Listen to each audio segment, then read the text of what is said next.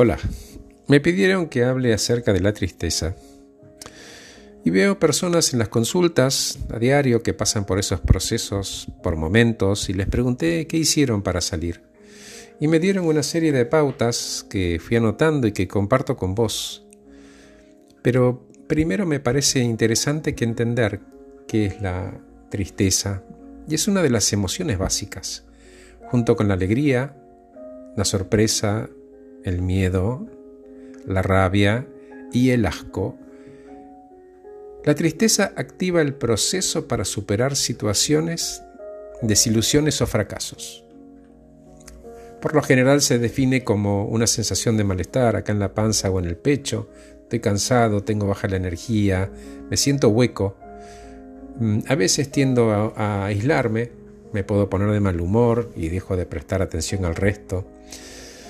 La tristeza, de la misma forma que la alegría, que es su contraparte, es una emoción universal compartida por todos, incluso por los animales, y por lo general a nadie le gusta estar triste por el malestar y el sufrimiento que aparecen. La tristeza nos permite adaptarnos y nos puede ayudar si así lo elegimos. Por ejemplo, realizar una actividad, algo que no solo me saque de ese espacio, sino motivar al cambio. Hay muchos tipos de tristeza, pero no es el propósito de este podcast. Sin embargo, si esa sensación se profundiza y hay depresión o melancolía, esas personas necesitan ayuda profesional en serio. Y si identificas a alguien que está deprimido o melancólico profundo, mi única sugerencia es que jamás le digas tres cosas.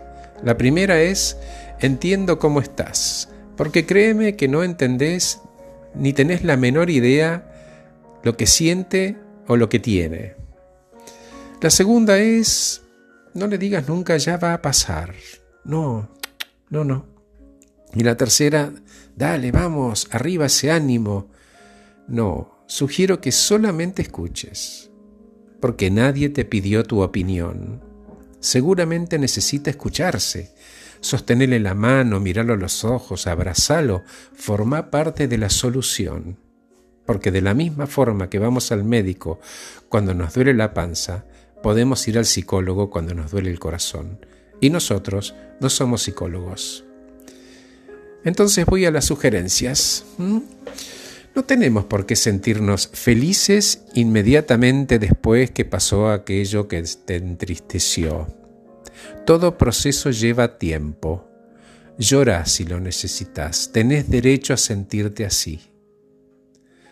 Otra es, acepta tu momento y dale tiempo. A veces la mejor forma de cambiar algo es aceptarlo, abrazarlo, dejar de pelearlo sin juzgar, ¿no? Porque el juicio genera ese malestar ese juicio tan común, debería sentirme mejor. No, no, no. No debería nada. Más amoroso con vos, más tolerante. Otra es, no te aísles. Salí, llamá, hablá, compartilo, porque de a dos es mucho, mucho más fácil. Incluso es liberador cuando te escuchás. Y si no te sale hablar, escribilo. Escribite una carta, escribí un diario. Otra es ocupa tu tiempo. El sillón o la cama son amigos muy poco convenientes de la tristeza. Cuida tu aspecto personal, duchate, vestite, ponete zapatos de calle, perfumate para vos.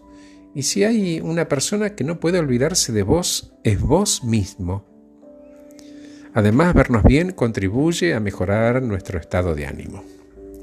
Sugiere una rutina, organiza tu día a día, porque eso aleja del abandono. Proba con el deporte y liberar emociones. El ejercicio genera endorfinas, ¿no? que son las que llamamos hormonas de la felicidad. Focalizar en el presente la atención y el esfuerzo en hoy, en tu presente, para aprovechar el tiempo y cambiar el futuro. Busca pequeños objetivos diarios y centrate en las acciones necesarias una cosa a la vez y un día a la vez. Y te dejo con una frase final. Diría mi abuela, Roma no se construyó en un día.